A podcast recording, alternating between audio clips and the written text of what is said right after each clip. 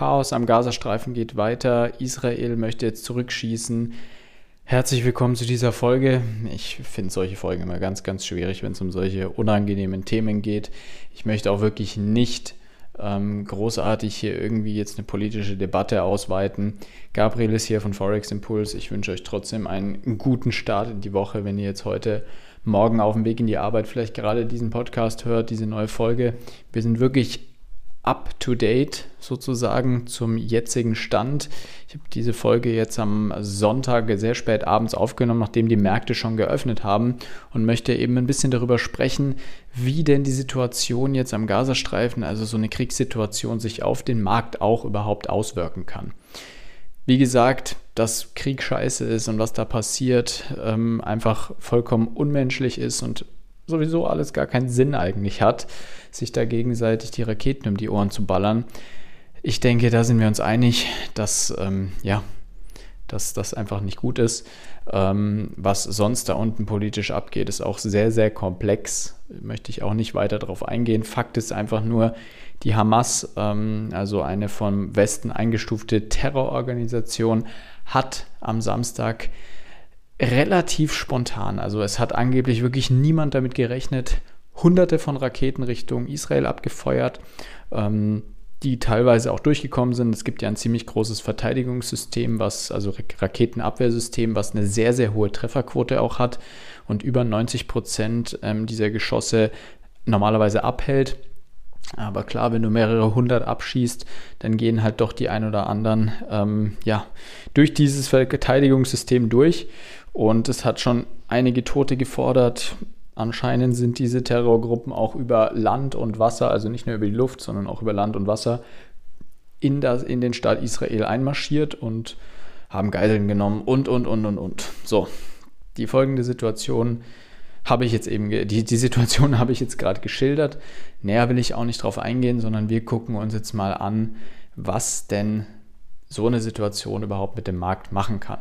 Ich wollte jetzt extra ein bisschen warten, ähm, dass eben der Markt öffnet ähm, und wir sehen, ob eben Gaps entstehen. Und es sind auch Gaps entstanden, wie erwartet. Gold zeigt zu Krisenzeiten, zu Kriegszeiten steigt Gold immer. Heißt, Gold ist mit einem heftigen Spike nach oben, ähm, ja, mit einem heftigen Spike nach oben in, den, in die Woche gestartet. Ähm, also wirklich von 1820 war es ungefähr oder 8, nee, 1830 sind wir auf über 18, knapp 1855 haben wir heute geöffnet. Ähm, der Markt hat also wirklich da sich schon ziemlich beeinflussen lassen. Und das ist auch der Punkt, der, der sehr interessant ist. Also Gold und Öl. Öl hat auch mit einem ziemlichen Gap geöffnet das sind diese Rohstoffe, die sind sehr gefährlich zu solchen Zeiten. Ich würde sagen, Platz 1 sind die Rohstoffe, die gefährlich sind zu diesen Zeiten, Platz 2 sind die Indizes und dann kommen erst die Grundwährungen. Weil wenn wir uns jetzt ansonsten angucken, Euro-Dollar hat auch mit einem kleinen Gap geöffnet, das ist jetzt nicht so riesig, aber andere Währungen wie jetzt ein USD-Cut oder ein USD-Pfund, die haben vielleicht mit 20 Pips Gap oder sowas geöffnet. Sowas kann auch mal passieren, wenn, ja, irgendwelche komischen Zahlen noch am Wochenende veröffentlichen wurden oder was auch immer, ähm, was natürlich nicht oft passiert, aber hin und wieder und dadurch dann der Markt einfach reagiert. Das heißt, hier sehen wir bei den normalen Währungen passiert nicht so viel, aber eben Gold und Öl.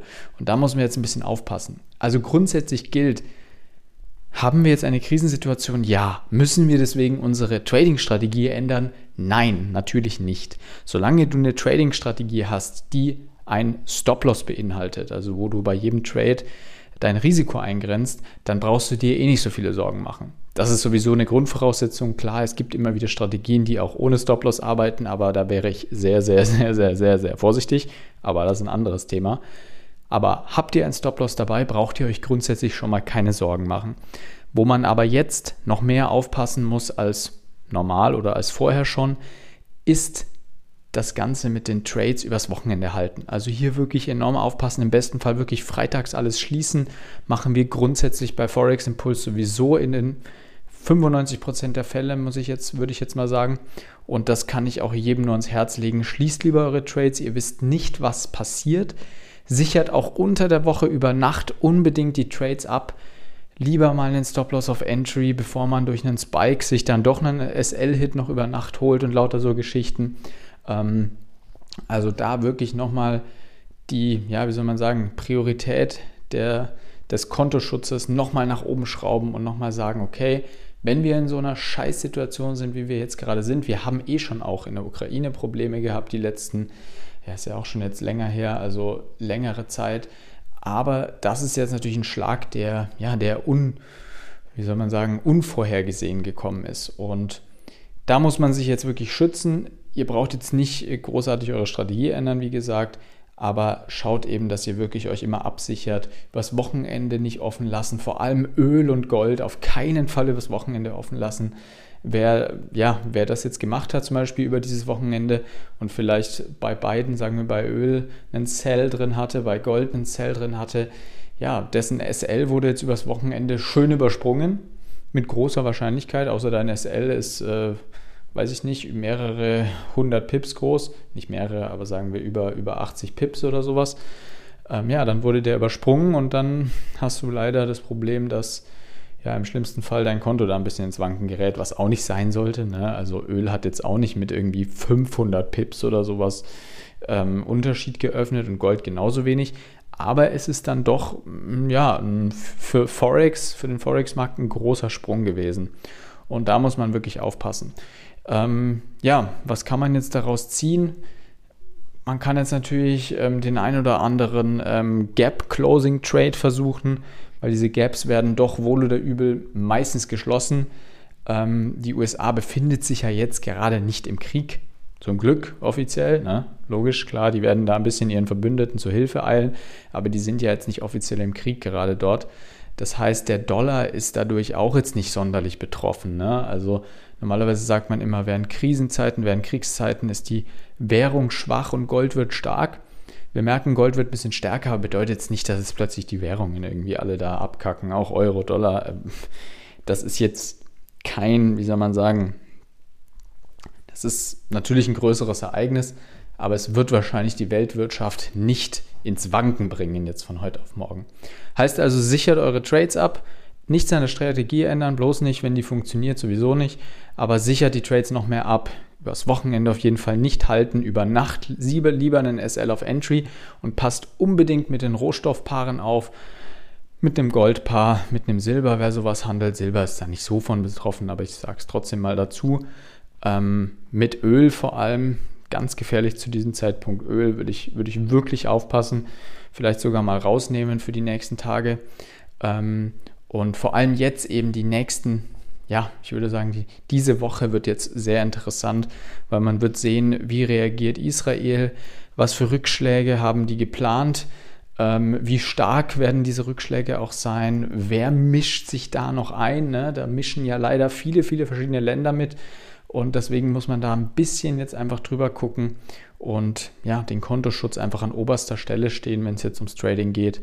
Und ansonsten, ja, wünsche ich allen, allen Menschen, die da unten sind, viel Kraft. Ähm, es wird wahrscheinlich schon wieder viel zu viele zivilistische Menschenleben gekostet haben, so wie jeder Krieg leider. Und wir können alle nur hoffen und die Daumen drücken, dass das ja sich irgendwie doch noch lösen kann, dieses Problem da unten, wobei ich da leider tief dunkel schwarz sehe. Naja, so viel dazu. Ich hoffe, ich habe euch jetzt nicht zu sehr runtergezogen mit diesen News in den, ähm, in den Start in die Woche, mit dem Start in die Woche. Aber mich beschäftigt sowas dann auch immer ein bisschen. Deswegen muss ich da auch immer erstmal die News wieder abdrehen. Das kann ich auch jedem empfehlen. Schaut nicht zu viele Nachrichten. Fixiert euch nicht so da rein. Ihr könnt das leider, das Geschehene eh nicht ändern es zieht einen nur runter, weil die negativen Nachrichten noch viel, viel stärker wirken als positive Nachrichten leider. Also haltet euch irgendwie auf dem Laufenden, das ist natürlich irgendwo wichtig, aber nicht mit irgendwelchen Push-Up-Benachrichtigungen, dass alle fünf Minuten euer Smartphone aufploppt mit ähm, irgendwelchen News diesbezüglich. Fürs Trading seid ihr jetzt gewappnet. Es war mir jetzt einfach wichtig, dass ihr Bescheid wisst, dass ihr ein bisschen euch Gedanken macht darüber, was jetzt wichtig ist für diese Handelswoche und allgemein in solchen Krisen. Das ist ja jetzt nicht die erste Krisenzeit oder Kriegsproblem, was wir haben, ähm, aber trotzdem ist es einfach wichtig zu wissen, wie man darauf reagiert. Ich wünsche euch trotzdem einen wunderbaren Start in die Woche, meine Lieben. Bis zum nächsten Mal, euer Gabriel von Forex Impulse.